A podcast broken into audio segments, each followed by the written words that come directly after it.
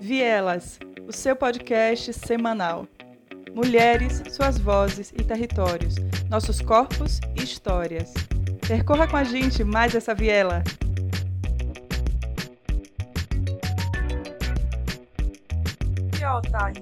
Otar, em Urubá, ele pode significar pedra de A pedra, quando você sacraliza a pedra. E é por isso que ah, nós escolhemos esse nome para uma organização que quer tornar sagrada a, o espaço da arte enquanto empreendedorismo. Empreendedorismo.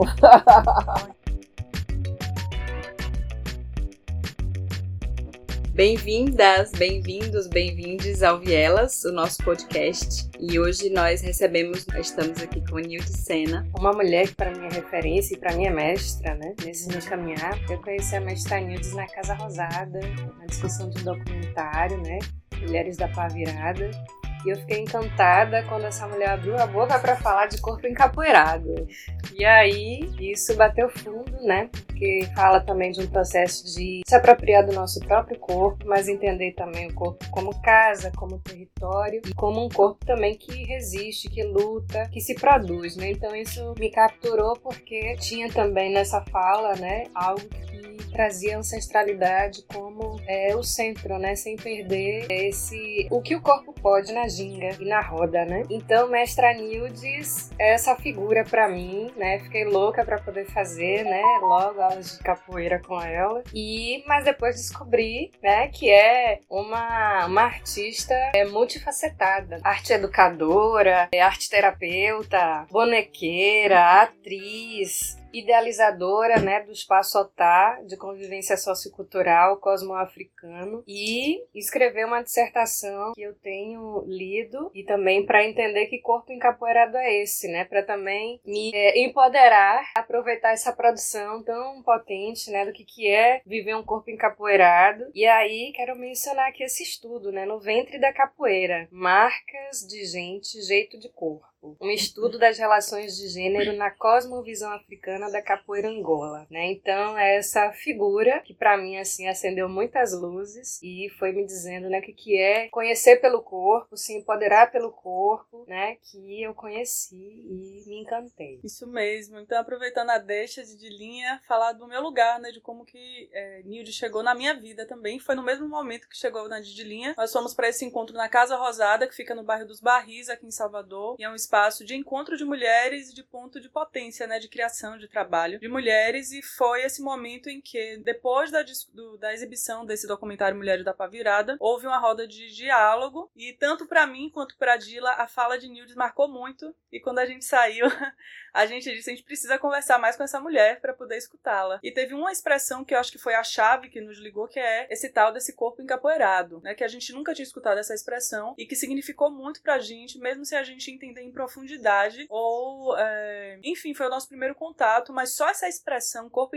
encapoeirado já nos é, fortaleceu, né? Só de escutar isso, isso já levou a gente para um lugar diferente de potência que a gente nunca tinha escutado. Então, Nilde, nós agradecemos por você estar aqui conosco, estreando o nosso podcast como primeira convidada, é uma honra mesmo. É, antes de começar esse diálogo, a gente estava aqui com você na sua casa, nesse seu território, então nós agradecemos e vamos iniciar essa conversa. Fique à vontade também para trazer escritos e, e, vozes e cantos, né? Esse é um espaço mesmo de encontro para todas nós e de aprendizado. Então, de antemão, nós agradecemos. E para começar, a gente traz né, uma pergunta, uma questão disparadora, ou sinta-se à vontade também para trazer algum escrito, poesia, o que você sentir. Axé, amor, para me pronunciar, eu geralmente peço mesmo licença a toda a ancestralidade, mesmo porque o Senhor das Comunicações que nos permita, né, para que ela se faça, para que ela se realize para além das palavras, né? Que elas nos atravessem assim como é o nosso, a nossa compreensão, né? Dessa ancestralidade que encapoeira o corpo, né? O corpo encapoeirado é esse corpo, né? Essa palavra aqui que te chamou a atenção é justamente essa ligação, né? É, eu compreendo mesmo, né? Mas eu vou falar um pouco de mim antes de dizer das minhas compreensões, que falar de mim já é também falar das minhas compreensões. Eu sou, né, Ivanildes Teixeira de Sena, que nasci dia 16 de julho de 1968. Adoro o ano que eu nasci. Mas antes de eu nascer, tinham duas pessoas hiper iluminadas e especiais, meus mestres, minhas referências maiores, hoje meus ancestrais, né? Minha mãe, Leonídia Teixeira de Sena, conhecida como Dona Santa, uma grande liderança lá na cidade de Cruz das Almas, em Mangabeira, em Laranjeiras, né? Que é a zona rural de onde ela descende. E o meu pai, José Bernardino de Sena. Zé Sena, uma figura emblemática em Cruz das Almas, o cantador de leilão, o cara. Tanto minha mãe como meu pai, os dois são musicistas, né? Foram, não vão deixar de ser, continuam sendo musicistas. E grande inspiração. Inspiração de amor, inspiração de superação e de respeito. É, é interessante, né, começar me compreender a partir da, do espaço de amor, né? Enquanto é, se querem saber quem eu sou, eu sou uma mulher negra de corpo encapoeirado, de cena. Inclusive, eu sou a nona filha desse casal, Uau. né? Eu sou a filha caçula, com o privilégio de ter sido super amada, super mimada, ter tido acesso a informações, à educação, a informações muito privilegiadas, como eu falei anteriormente, do respeito. Uma família negra, de base inicialmente católica, mas com todas as pertenças e nuances de uma africanidade, sobretudo das rezas que terminavam em sambas. Minha mãe também era rezadeira, né? E o meu pai era quem fazia o samba depois dessas rezas. E minhas tias também, que eram foram nove tias irmãs da minha mãe, algumas tias também irmãs irmãs dos meus pais, do meu pai. E resultado é que quando nós nos reuníamos, chegávamos a quase 200 pessoas, primos e primas. Uma grande família linda. E a minha memória era bem poética, né? Aí vocês vão me perguntar, mas não tinham conflitos? Os conflitos eram pequenos ciscos diante de nossas grandes harmonias, dos grandes encontros em noites enluaradas e vendo a estrela pela fresta do telhado. Uhum. Essas são minhas maiores e melhores memórias. Por isso eu penso em amor, eu penso em cuidado. E tinha, né, ao longo da minha vida, é, ressaltando que eu fui alfabetizada pela minha mãe, junto com a minha irmã mais velha, que também é minha madrinha, também uma grande referência, Irailde Sena. Eu fui alfabetizada em casa. Olha que privilégio, que lindo, né? Meu pai construiu ao lado da casa uma escola, minha irmã mais velha é uma professora, é desde sempre e sempre será. Interessante é que nunca houve tapas, surras, nem gritos. É, isso me fez ter ainda mais respeito e delicadeza. Se a gente fazia uma teimosia e manhã dizia que ia falar com o pai, mesmo sabendo que o pai falava bem mais baixo do que manhã, preciso ressaltar. E a gente pedia por tudo para ela não falar com ele. E quando ela chegava às 5 horas da tarde, quando ele chegava da Embrapa, olha, teimou comigo. Ele, ele ficava sem graça.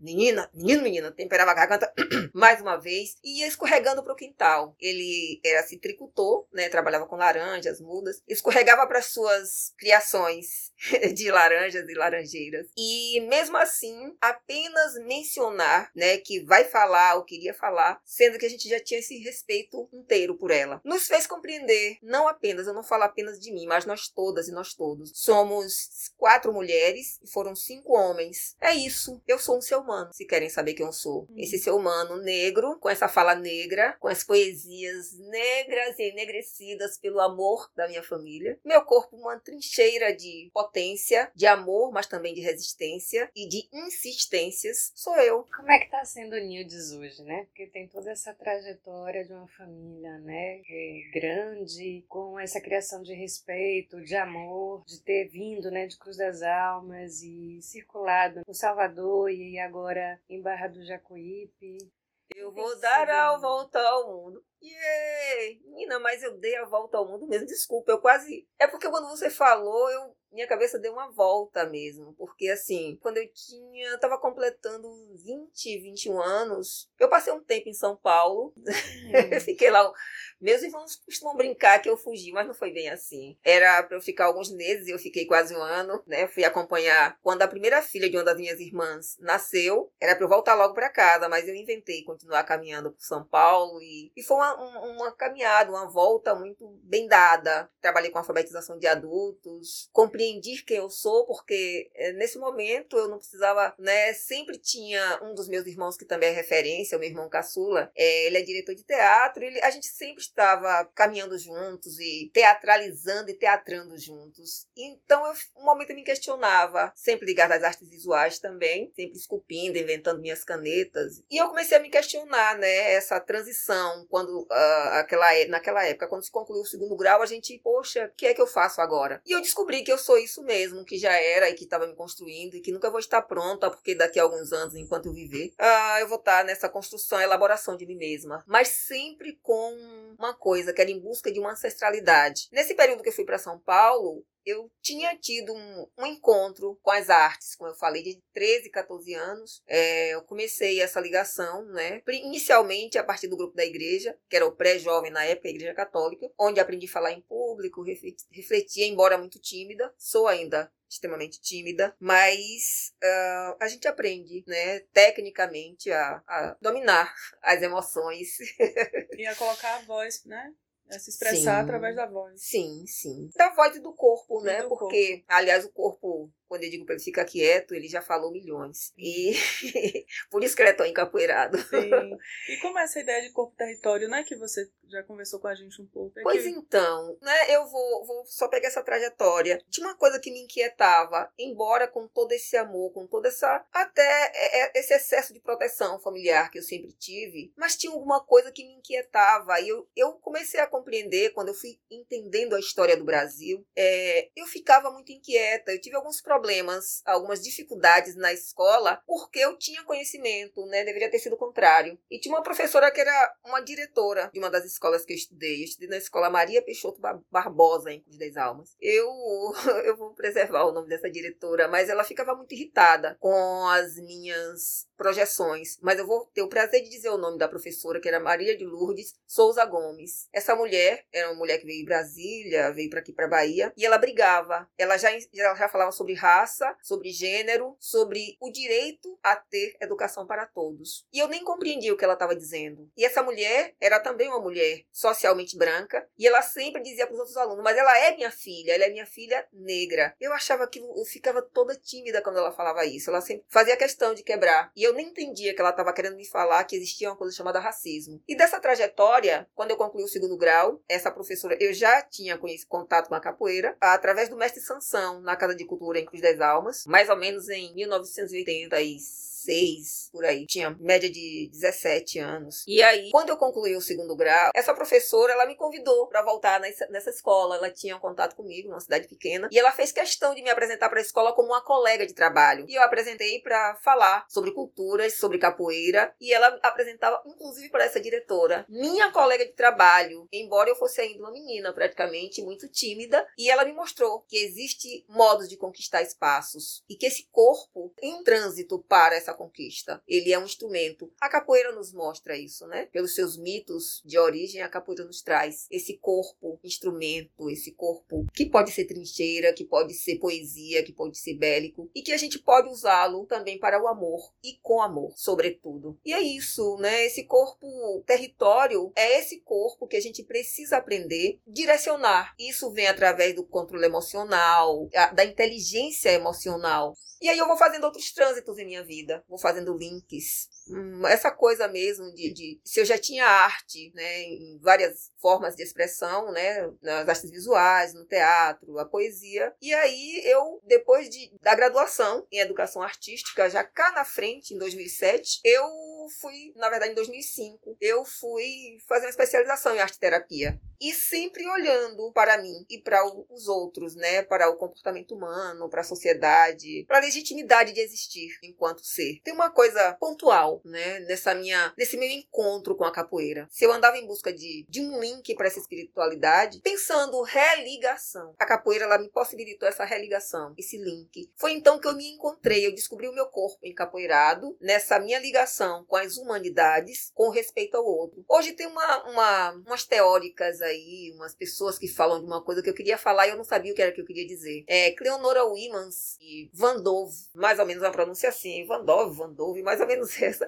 Elas falam desse mulherismo africana. É um modo de falar da humanidade de povos. Elas falam a partir das mulheres do corpo negro. Né? E nós que somos diaspóricas, diaspóricos, né, herdamos aqui os valores da cosmoafricanidade e a, a capoeira é uma latência disso. Mas nós a faremos potência porque ela existiu potência. Mas quem dá o direcionamento para para que ela seja cura é cada um, cada uma, cada pessoa, cada indivíduo. Ela para mim, ela é cura, mas eu já quase adoeci. Alguém já tentou me machucar com a capoeira. Eu disse não, não é assim. Aí eu fui e registrei uma ocorrência uma vez. Foi um boom danado, né? Dá para imaginar, porque se discutindo tradição nos moldes que algumas pessoas discutem, porque para mim tradição, ela é absolutamente fluida. Ela se adapta ao, ao espaço de tempo e geografia. A tradição é. Eu a compreendo como essa reinteração de ações que vão se consolidando, se estruturando, e aí se formou a tradição.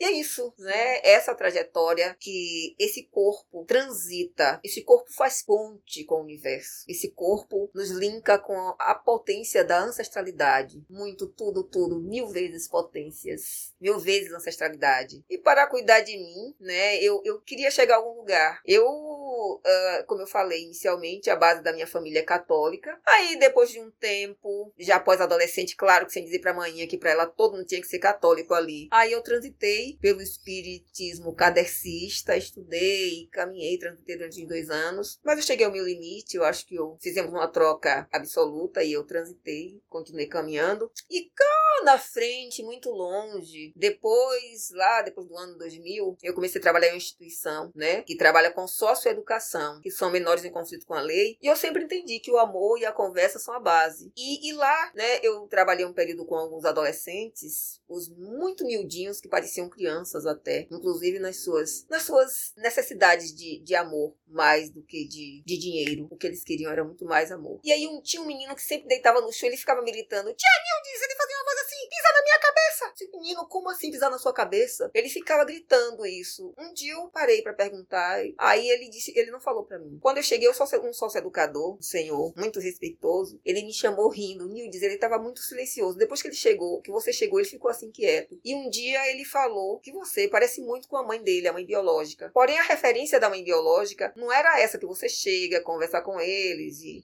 enfim, como educadora. É a mulher que, quando o esposo chega, né, o padrasto dele chega, ele às vezes tem que sair de casa e, enfim, ele tinha algumas dificuldades sociais. E esse menino sempre me provocava nesse sentido. Ele queria que eu, dizendo por que, que eu não batia neles se eles eram tão inquietos. E um dia fizemos uma reunião com eles todos e todos me disseram a mesma coisa. Aquilo me deixou muito inquieta. Eles me diziam que eu não entendo porque a senhora trata a gente assim. Ou seja, eu estava apenas retribuindo o que eu recebi a minha vida inteira, né? Que é o amor, é o respeito, é a educação. E, além do mais, eu estava, estava ali para isso. Para trabalhar e fazer o papel que o Estado deveria fazer, né? É acolhê-los com respeito. E um dia, é, nessa inquietação, tinham acontecido muitas coisas violentas, né? Assim, de um agredir o outro e tal.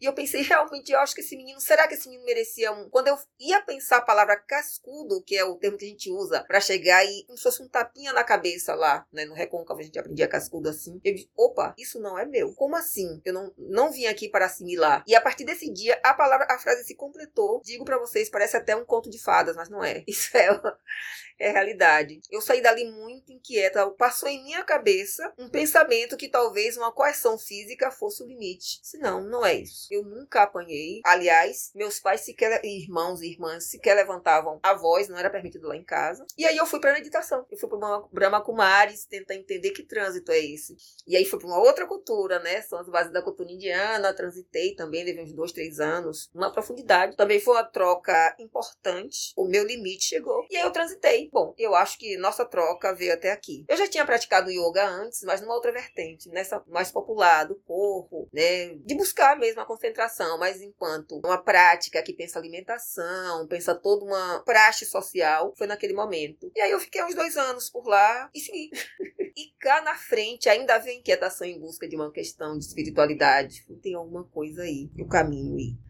E aí resolvi. Ficar na frente, muito longe, é que eu venho pensar, né? Fui buscando encontros e esse contato, essas leituras, essas pesquisas me fizeram querer me aprofundar em algumas coisas. Eu fui buscar, ah, tem um IFA, tem um jogo, tem um jogo de búzios. E eu fui tentando entender o que era isso. E conversando com algumas amigas, um dia, ah, se você quiser eu te levo, alguém faz um jogo e tal. E eu fui. E aí eu comecei a me aproximar. Sei lá, 2009 mais ou menos mais ou menos em 2009, não lembro. E aí fiquei uns dois anos. Comecei a ir ver as festas de candomblé, muito encantada, muito tocada. Aí eu volto para o que Jung chama de memória arquetípica. Meu coração ficava agitado, eu não entendia.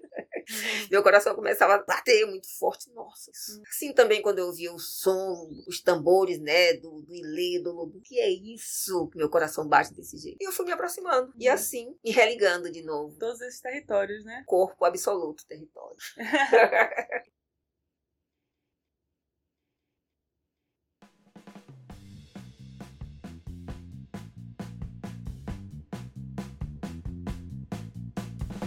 Mulheres na capoeira? E aí eu queria saber como é que você penetrou, como é que você entrou nesse mundo, foi trazendo a capoeira como uma ferramenta, né, de, de educação, mas também de produzir arte, de se entender também nesse universo da capoeira Angola e falar de corpo encapoeirado. Como é que começou isso começou na, no na capoeira? Fim. Começou no fim de tudo, menina, porque assim...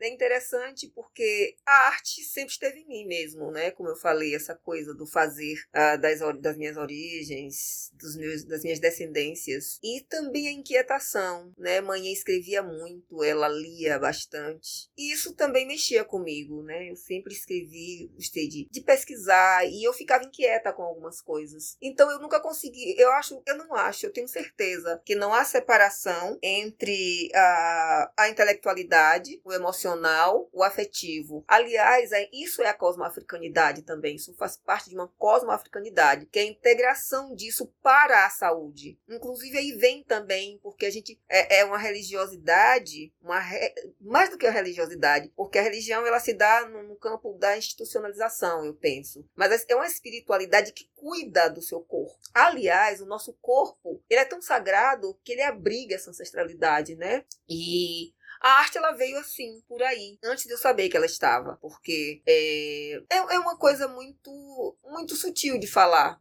porque ela é tão gritante, parece até contraditório. É, é, a musicalidade, ela sempre me embalou, né? Eu, eu, estudei música, eu tocava clarinete com 13, 14 anos, entrei na Filarmônica Euterpe, entre das aulas, estudei uns anos. Eu ainda tenho um saxofone por aí que toco de vez em quando, mas eu estudei música e as artes visuais acabou sendo uma prática. Eu sempre brinquei fazendo esculturas e cortava a minha mão, pegava todas os, uh, as ferramentas de de pai iam trabalhar, eu amolava mais e saía. Ele nunca reclamou, mas ele sabia bem que era eu que pegava e transformava em meus objetos de fazer esculturas com as madeiras lá no quintal. E transformava tudo. Minhas canetas tinham forma de pilão, tinham formas de, sei lá, diversas. Minhas canetas eram muito especiais. E eu fui descobrindo que eu me acalmava, eu era muito silenciosa, eu não era muito de falar. Esse tanto que eu falo aqui hoje sem parar, era tudo potencializado na, nas artes mesmo, né? E eu desenhava também, escrevia poesias. E de repente repente tudo virou uma coisa só, integrada. E sistematizar isso para mim foi um desafio, né? Ir para a graduação. Na, já na, no ensino médio, meus trabalhos eram. Ah,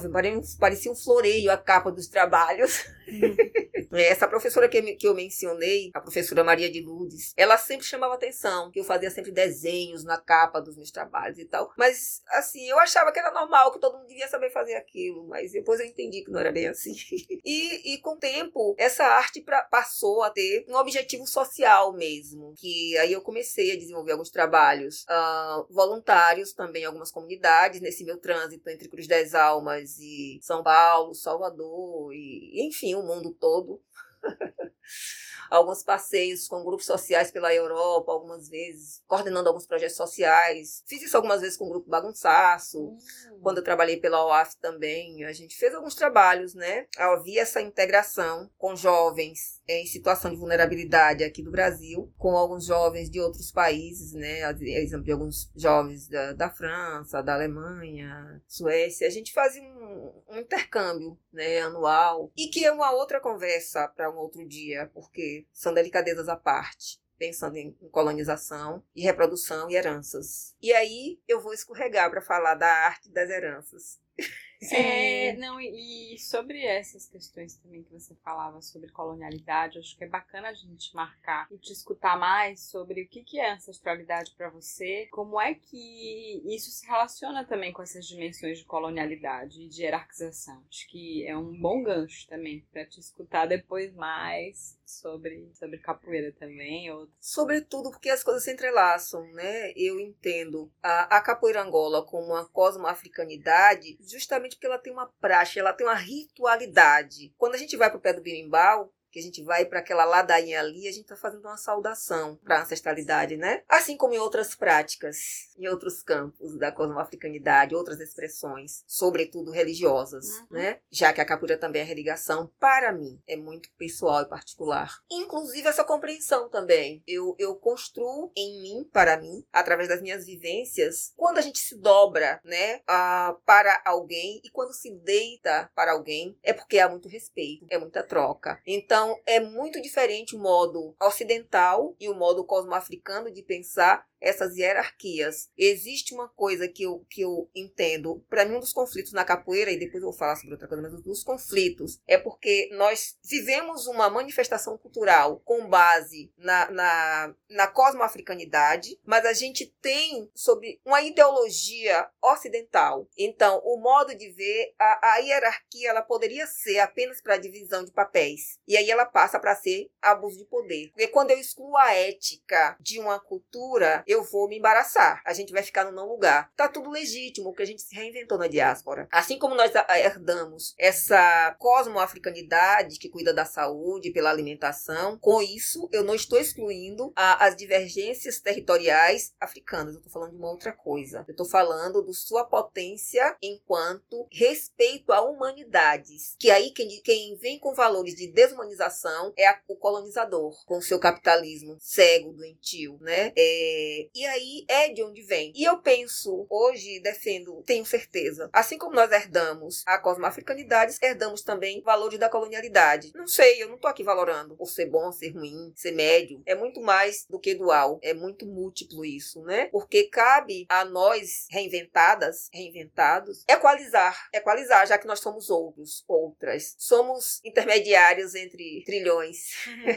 então, a, o valor do respeito, por isso que eu tava falando do mulherismo africana que eu mencionei, essa teoria que essas mulheres pensam. Elas não pensam pelo gênero ou apenas pelo recorte racial ou só de classe. Elas pensam pela humanidade dos povos. É, é, é um pensar puxado pelas mulheres com valores de africanidades, né, descendentes, afrodescendentes e africanas, mas para a humanidade de um povo. Então aí eu compreendo, porque eu vou poder discutir gênero, raça, classe, qualquer outro valor quando eu sou compreendida, reconhecida, respeitada respeitada enquanto ser humano. E essa humanidade que eu compreendo. Para minhas artes, uma das exposições mesmo que eu fiz em 2016, Exu, o pensador africano. É uma ressignificação, né? É, já que nós temos aí esses, essas emblemáticas colocações e valores ah, quando as pessoas desconhecem quem é Exu. Quando a gente desconhece uma divindade e mesmo assim tem medo dela. Então dá para ela valores negativos. Eu não vou reproduzir aqui. Não vou reforçar, não vou dizer quais são esses valores porque eu não quero reproduzir. Quando eu trago Exu, o pensador africano, eu estou usando as artes, eu não estou usando as artes, está se fazendo através de mim, no meu corpo, está se realizando, se materializando. Essa exposição, nesta exposição, já que eu gosto de trabalhar muito com resíduos industriais, resíduos naturais, eu penso também em nós. Como é que nós lidamos com a nossa produção, com o lixo que produzimos nesse século agora nosso atual. E ele não precisa ser lixo, ele pode ser apenas resíduo e continuar deixando leve o nosso planeta, o planeta Terra. Então a arte ela tem esse, essa, essa interlocução de tirar a gente da ignorância, tirar a gente do medo. E isso eu tô, tô falando de saúde mental, eu tô falando de saúde física, né? Que nós temos visto nesses espaços muitos adoecimentos. Eu só falei sobre ancestralidade até agora, eu não falei de nenhuma outra coisa. Porque tem saberes e tem pensares que você não pode dar nem impor. A gente precisa respirar, a gente precisa vivenciar, a gente precisa experienciar, mas não é uma imposição é para quem quer, é para quem gosta. E aí, de vez em quando, eu convido umas manas e uns manos para o encapoeiramento. Um encapoeiramento que não é jogar apenas o corpo o lançar. É o encapoeiramento que é pensar, repensar a nossa história. É, eu lembro que mais ou menos em 2011, mais ou menos esses idos, 2010, eu trabalhei com um grupo de meninas, só meninas em uma instituição. E sempre, né, a capoeira Angola ela tem uma coisa. Eu sou discípula do mestre João Pequeno de Pastinha, mestre João Pequeno de Pastinha. e a nossa praxe, né, é a capoeira ela vem sempre, ela vem completa, ela vem com a musicalidade, ela vem com o pensar da história, ela vem com as reflexões, não é apenas o físico. Então, todos os dias, o canto, o toque, a conversa, refletir sobre nossas ações, se meu pé foi pesado, se meu pé foi leve, o meu controle, controle sobre o meu corpo e, para além disso, controle sobre as emoções. Mestre João Pequeno de Pastinha também é um indivíduo muito iluminado que atravessou minha vida. Mas eu cheguei até ele porque antes eu conheci o mestre Fábio Bonfim, ou como a gente chamava, mestre Sansão. Ele é um indivíduo que veio de São Paulo, chegou em Cruz das Almas e me conduziu até chegar ao mestre João Pequeno, quando ele foi embora. Bom, é então é isso. Quando a capoeira ela traz, né, ela pensa esse indivíduo completo, ela eu consigo fazer um link com as outras artes, né? Tem algumas imagens que a gente pode ver também, é que são galhos de árvores, mas que viram corpos mostrando esse encapoeiramento, né? São os papéis, né? Eu trabalho muito com polpas de papel também. É um modo de cuidar do universo, né? É um modo de cuidar do outro. Assim como a gente aprende também nesse encapoeiramento, se eu, eu ingerir alguma coisa que não está me fazendo bem, principalmente principalmente na hora que eu vou me encapoeirar, que eu vou mandingar, que eu vou trabalhar, é porque alguma coisa meu corpo está dizendo. Então eu compreendo que a minha saúde física, mental, está sendo cuidada através disso. Isso é ancestralidade que fala. Ler os sinais do mundo é quando a gente está afim de ler, de ouvir, de interpretar. Ele fala para todo mundo. Tem um poeta aí que fala que o sol nasce para todos, né? Eu concordo. O universo conversa com todas e com todos. Uhum. Você trouxe então essas duas figuras, né? Como o mestre Pachinha e esse outro também, qual o nome? Mestre Sansão. Ah, Mestre João Pequeno de Pastinha, ele foi discípulo do Mestre Pastinha. Mestre Pastinha seria, é o nosso avô de capoeira. E o Mestre João Pequeno, ele é o meu mestre de capoeira, mas quem me levou para o Mestre João Pequeno foi um discípulo dele, é Mestre Fábio, Fábio Sansão.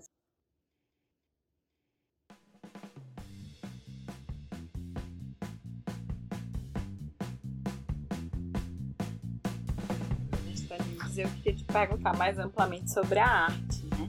Uhum. Porque você fala, você, enfim, fala da sua história e do quanto a arte está inserida desde o começo na sua vida, fala da sua jornada profissional, que é que, que, é, que é um mergulho na arte, que transborda a arte, fala da sua, enfim, a gente vê na sua casa, na sua, nas suas palavras também, tudo isso. Mas eu queria te ouvir mais sobre esse lugar da arte para você, assim, como escolha de caminho, assim, né? Porque junto com a capoeira, que você também falava agora, né? Que, que é como se uma, uma fosse a outra, como as duas, como se fosse uma coisa só mesmo. Mas como esse reconhecimento da arte enquanto essa potência também transformadora. E Dila falava pouco também desse lugar da brincadeira, né? Acho que é, você falou também da, da própria mandinga, né? Então acho que como é que como é que a arte também abre espaço para essa experiência humana do, do, brincar, né, do, do poder rir, né, de si, enfim, de poder tecer novos olhares, né, sobre si também. Pois então, eu primeiro me digo arte educadora, né? Eu me reconheço. Quando eu me senti mais madura, mais adulta, eu já me reconheci arte educadora. Inicialmente, a minha formação técnica foi no magistério, aquele antigo. Mas aí, já desde sempre, né, trazendo a arte para minhas aulas. Eu lembro quando era bem jovem, né, no estágio, eu sempre fazia a, a arte. Eu lembro que era uma, um teatro que eu dava aula, por exemplo, sobre cedilha. Eu fazia desenhos, eu contava uma história para as crianças. A arte, é, eu acredito em duas coisas com potência de transformação: a arte e a educação. São duas coisas que me mobilizam definitivamente né? Eu sou espiritualista, né? Como eu já pude perceber esse meu trânsito pela espiritualidade através de várias culturas. E eu compreendo que um modo de naturalizar as diferenças, inclusive, sobretudo, das diferenças culturais, nas quais se expressam também as religiosidades, a arte ela faz um papel magnífico. Ela reeduca de um modo leve, não é de um modo hipócrita, é de um modo leve. Tem uma mulher muito importante que me fez compreender sobre a, a mitologia africana, que é Wanda Machado, né? É uma mulher é, fantástica e que me fez compreender a importância também até de sistematizar alguns conhecimentos. Tem uma mulher chamada também Ana Célia da Silva, uma professora maravilhosa. Elas, elas diziam que não me compreendiam, resistindo aí para o mestrado, resistindo a, a, sistematizar essas pesquisas, e elas conversavam de um modo muito uhum. carinhoso, mas é importante que você transmita isso para outras pessoas. E para isso a gente precisa estar ocupando alguns lugares oficialmente, né? Esse lugar de reconhecimento que a sociedade ocidental constrói. Em outras sociedades, né, até isso de dizer, ah, mas é mestre, não é mestra, não é. Outra sociedade tem outros pensares. São as conquistas sociais, é o reconhecimento social que te faz estar confortável em alguns postos sociais. Não são postos valorados meramente. São de valores para além de apenas de um retorno material, é de um retorno muito mais amplo, é de um retorno social, que também te dá status status né, social e, sobretudo, também de conforto socioeconômico, obviamente. Estamos na Terra, incorporadas, encorpadas. E, e, é isso. A arte, ela para mim é esse instrumento de materializar. Na verdade, eu não consigo me pensar. Às vezes eu, eu, já tive umas conversas comigo muito sérias, dizendo que eu não ia ficar nesse negócio de fazer artes. É mentira. Isso é tudo bobagem. Isso é um pouco do patético de nós. Eu fico lendo esse patético de nós. Um desses caminhos que eu encontrei uma vez, uma das vezes da minha vida, foi no teatro de animação. Dentre tantas corporalidades e, e já com a capoeira, já com a dança espontânea, todos esses trânsitos que a gente anda fazendo, quer dizer, que eu ando fazendo a gente, eu vejo um coletivo atrás de mim, deve ser minha ancestralidade. Então, desses trânsitos. E aí, durante um bom tempo, também eu trabalhei com teatro de bonecos. Né? Tem mestre, mestra Denise de Santos, uma mestra fantástica. Ela criou o Teatro do Lambi Lambi, que é baseado naquelas caixinhas, né? Um teatro para cada indivíduo ali fazendo. E ela foi uma das minhas mestras, mestre Elias Bonfim também, dentre outros, né? Mestres, outras experiências, né? E eu bem jovem, ai meu Deus, eu acho que a minha primeira viagem de avião foi para ir fazer uma apresentação em São Paulo, outra no Rio, com teatro de bonecos. É, tem umas coisas, só tinha gente de preto no, preciso ressaltar, só tinha gente de preto no avião dessa vez. Ainda não era essa era de cá, não quero falar nome de ninguém não, mas ainda não era a era que todo mundo andava de uhum. avião. Isso foi um, 96, mais ou menos, 95. E aí a gente foi né, apresentar teatro de bonecos no Rio, maravilhoso, tinha um local. Enfim, é isso. E, e, como nós sabemos, por exemplo, teatro de bonecos, teatro de animação, ele tem uma praxe que é de conseguir driblar os sistemas. Na época da ditadura, os bonecos podiam falar tudo. Não sei o que eu estou dizendo, boneco. Aqui no Nordeste a gente fez muito uso disso, né? Então é, é o lado político da arte. Hum. E, e, eu acho que a gente precisa, hoje, essas intervenções nas comunidades, elas são maravilhosas. Eu já cheguei até a fazer terapia para entender porque eu queria fazer tanto trabalho voluntário nas comunidades. Depois eu compreendi, não, isso é bobagem, eu estou dando retorno a tanto amor que eu tive. E tenho, eu não tive, eu tenho muito amor.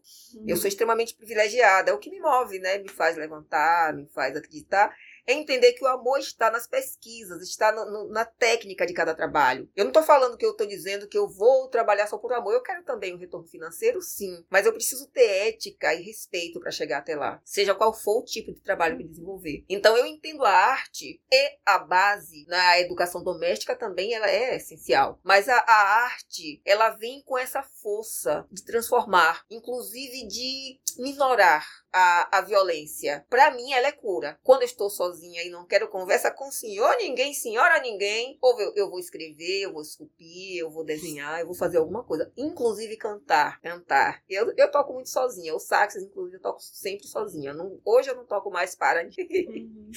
Eu geralmente toco. Você, né? É, toco quando é. estou sozinha. Eu gosto muito. Então, é isso. Seja na, nas artes visuais, na musicalidade, nas artes corporais, a arte é cura. Ela é reinvenção de nós mesmas, nós mesmos a cada dia. E ela também me faz tocar na minha espiritualidade. Ela uhum. me toca absolutamente. A arte é também ponte para a espiritualidade, né? A arte também ponte para a espiritualidade. Depende do que você quer. Aliás, a gente nem quer, viu? Porque é, às vezes, quando eu vejo, eu já escrevi algumas coisas porque ela quer ser escrita. É, daqui a pouco eu vou ler para vocês como foi que eu encerrei a minha dissertação. A última página da minha dissertação Tava lembrando aqui da conversa que a gente tava tendo antes de começar essa entrevista. Sim. E eu gostei muito quando é, você falou, né? Que quando vai para uma roda de capoeira, você vai para brincar. Sim. E aí eu fiquei me perguntando, né? Em que momento a capoeira é, é esse espaço da brincadeira e em outros momentos é o espaço é, do aprendizado, né? Da educação, de uma ancestralidade. Em outros momentos é resistência e luta, né? Como, como é que isso é, como é que isso é vivido por você, né? Porque capoeira, pelo que eu estou vendo, né, é uma herança ancestral e pode trazer muitas coisas. Né? Então é, é um é uma arte, é uma luta, é, uma, é, é um complexo, né? Então queria saber como é que você vive isso, né? Esse, essas possibilidades que a capoeira te dá como brincante, como educadora e como um espaço de luta e resistência. Como você viu, você disse que me viu pela primeira vez quando estava vendo aquele documentário Mulheres da Pavirada. Você lembra que eu come, que eu finalizo dizendo a minha minha fala final naquele documentário é algo que foi criado para libertar, não pode ser usado para oprimir nem para a violência. Ah, algumas pessoas falam assim: vamos vadiar, vamos brincar capoeira. Os antigos, se você pegar as falas dos antigos, é assim: ah, vamos brincar, vamos mandingar, vamos vadiar. Os brincantes da capoeira, as artes, as expressões de manifestações culturais sobretudo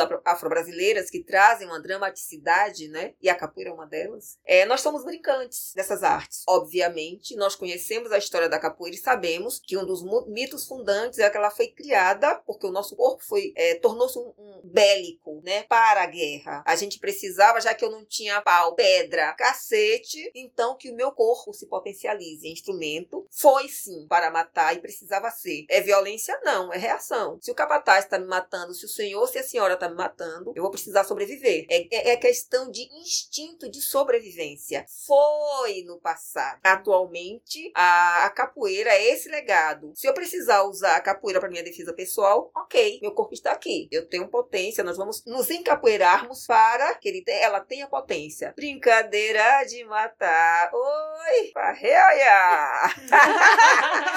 é brincadeira. Porque hoje, né, quando a gente entra lá, então, alguns entendem que é o som do Ijexá. E eu penso, araie, vou mandingar. E a ginga é pra brincar. Eu acho muito ali tá o patético de nós. Eu me divirto muito. Agora, inclusive é por isso que a gente precisa trabalhar a, a inteligência emocional. Porque é provocação. É. A dança é, é, a sedução. A ginga tá te chamando. E aí você vai se quiser. E quando a gente vai pra essa ginga, aí a gente pensa, eu pensei que era só pra brincar. E aí vem a rasteira, vem um rabo de arrasto raia, a cabeçada, o balanço. É lindo quando a gente está inteira. Causa medo, causa prazer, dá irritação. Eu vou te pegar. Quer dizer, você me pegou naquela rasteira tão bem dada. Mas é, é bonito cair num, num jogo ético, num jogo respeitoso. A gente ri da própria queda quando ela é bem dada e não machuca. Então é preciso saber aplicar um golpe para colocar alguém no chão. Porque precisa ser muito ético. E é nesse momento que a gente se diverte. A gente brinca a capoeira. E gosto de mandingar. É por isso que eu não entro em qualquer roda. Tem rodas que é para quebrar. Eu sou uma mulher de 52 anos, meu corpo maduro, feliz, grisalha que sou. Então, eu não vou entrar numa capoeira para quebrar, machucar o meu corpo. Mestre Pastinha, no livro dele, ele fala sobre isso. Ele fala, inclusive, assim: ninguém. Ele fala de quem iria para as academias aprender. Ninguém vai, vai pagar para apanhar. Né? Ele fala mais ou menos assim em um momento do seu livro. Mas é para além disso. Não é só porque a pessoa vai pagar ou não para apanhar ou não apanhar. É porque a ética, a capoeira, ela tem uma praxe, ela tem uma ritualidade e ela tem uma ética. E é para isso, pelo menos na formação do mestre João Pequeno de Pastinha, com quem eu consolidei meus aprendizados, maturei na capoeira, os birimbaus estão falando. A oralidade da capoeira se dá pela sua musicalidade. Uhum. Aqueles instrumentos não estão ali por acaso. Havia a cabaça, vocês sabem que na cultura cosmoafricana ela tem toda uma sacralidade. Antigamente nem se guardavam os birimbaus com a cabaça para baixo, porque pensava-se, defendia-se que os espíritos ancestrais ficam acomodados, repousando nas cabaças, né? Existe uma praxe para além da capoeira sobre essa espiritualidade, sobre a importância. Ela também é o útero, né? Ela pode ser vista como útero, né? É de onde a gente vai. Por isso no ventre da capoeira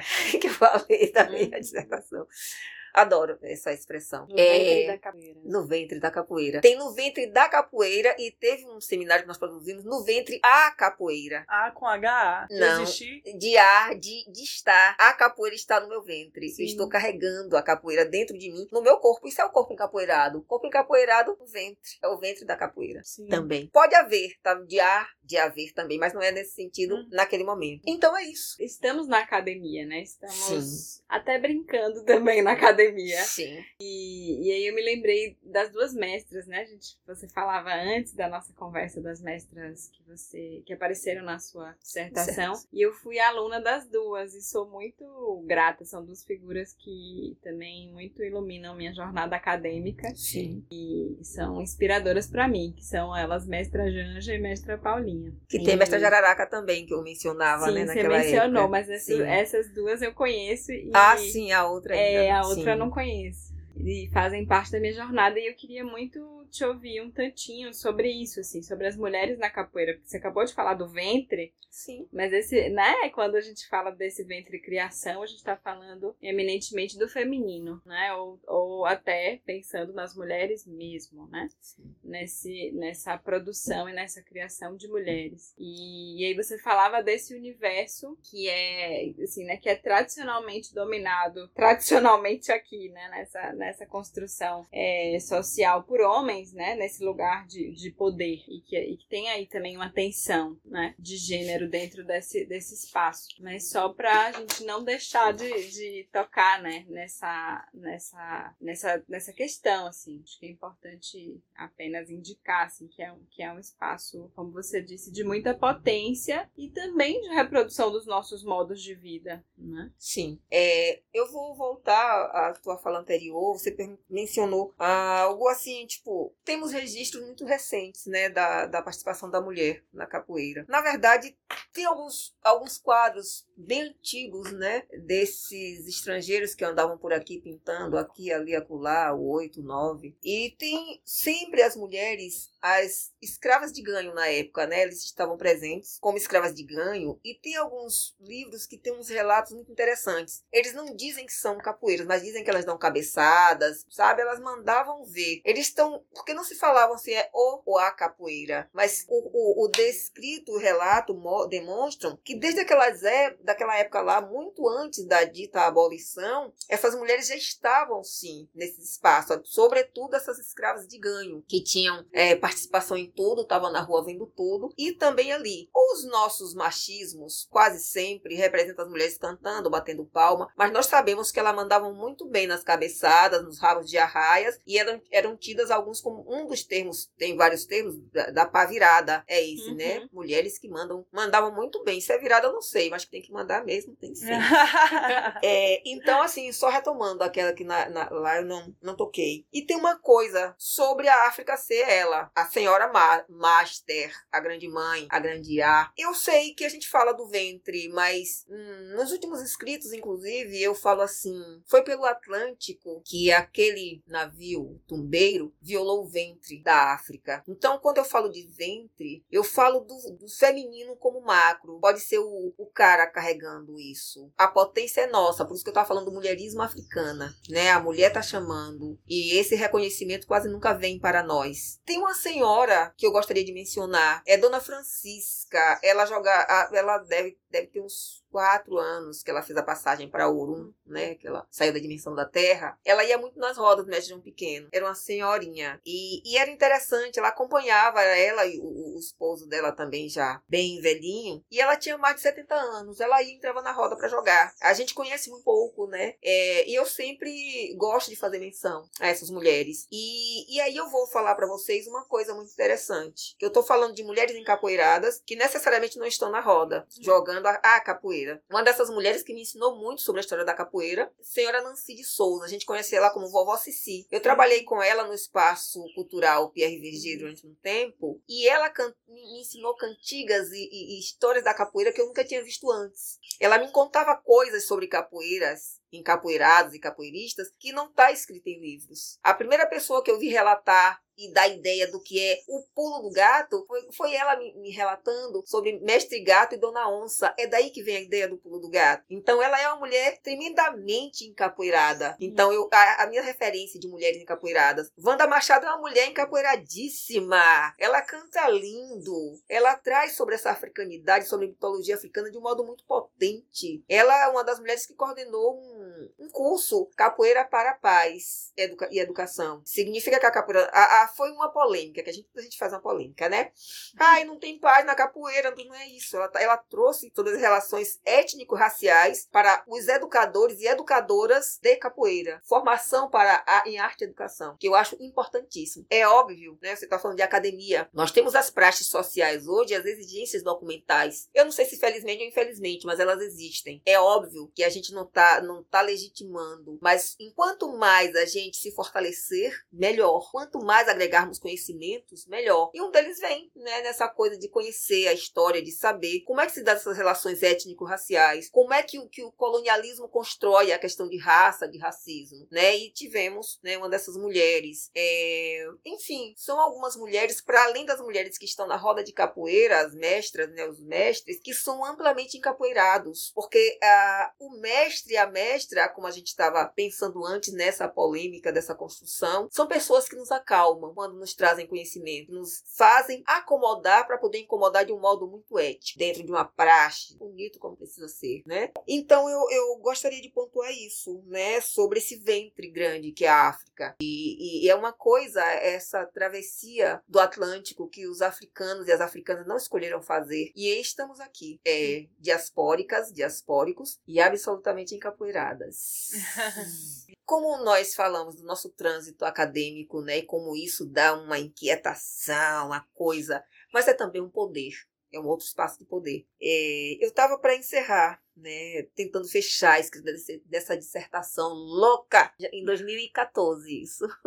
Aí me veio algumas coisas e eu, eu não conseguia compreender. E eu vou dizer para vocês no que é que deu. E eu acabei colocando como a última página da minha dissertação. Agô, Quebra de protocolo. Bom, admito que me esforcei para não sair da linha e fiquei no trilho, para não ficar fora do prumo e fiquei na roda. Mas garanto que no papel está tudo escrito para ser aprovado. Eu aprendi, eu sei esse fazer também, mas eu tentei dizer que não sou capoeira, mas o meu corpo se desfez em movimento e respostas para vocês. Eis-me aqui, corpo encapoeirado. Eu digo cala e ele não silencia. Tentei me preservar, mas estou estou nua, despida, exposta. Minha fala está no ar, minha escrita está no papel. É inútil calar o som, cobrir o corpo. Busquei evitar a quebra de protocolos acadêmicos. Quem sabe esse vento que sopra no meu ouvido e sai de mim sem precisar de permissão, impõe-se em quebras de protocolos ou autorize essa quebra de protocolo. Autorização, esfera, ota, Exu. Exu, a pedra primordial que escolheu a minha cabeça para construir o seu palácio. É assim, leve, dinâmico, transcendente. Mora no meu ori, quebra protocolos e eu me quebro toda tentando negar. Não, não ele mas esse lado arredio, lapidadamente criativo, dá uma confusão. Comunicação. Eu gostei de abrigá-lo, contraditoriamente tentando me ocultar, para seguir as praxes acadêmicas sociais, e ele sorriu. Ele sorriu muito e disse: É, é o que, menino? A resposta se desfez em suor texto no meu corpo. É a dissertação. Corpo, capoeira, sensualidade, movimento, erotismo, harmonia, confusão, mulher, homem, andrógenos, relação de gênero, comunicação, corpo. Ah, eu gosto e sorriu na minha cara. Confusão, harmonia, amor e dor na roda, na encruzilhada. Infusão. Profusão? Perguntei de novo. Ele deu de ombros e ficou batucando nas filas. Capoeira só se dá porque tem corpo. Corpo só sem capoeira porque se desfez em movimentos. E o movimento oscila quando vira texto. Dá prazer e dói. Ai, dói. Dói o intocável. Mas isso é capoeira, isso é poesia, Exu. Não só, Nildes, texto incorporado é capoeira, dança, luta e corpo textualizado é sua dissertação. Hã? Texto na cosmovisão africana da capoeira Angola. O quê? Ele virou, já sem paciência, em tempo de jogar um beijo, fazer um gesto de briga e subir e seguir assobiando. Eu fiquei perdidamente feliz. E o nó na garganta se desfez. Em gozo de escritas, palavras, contos, movimentos congelados em texto. Ele voltou para o seu palácio e está aqui, Moni, me guardando nas encruzilhadas da vida. Claro, aí.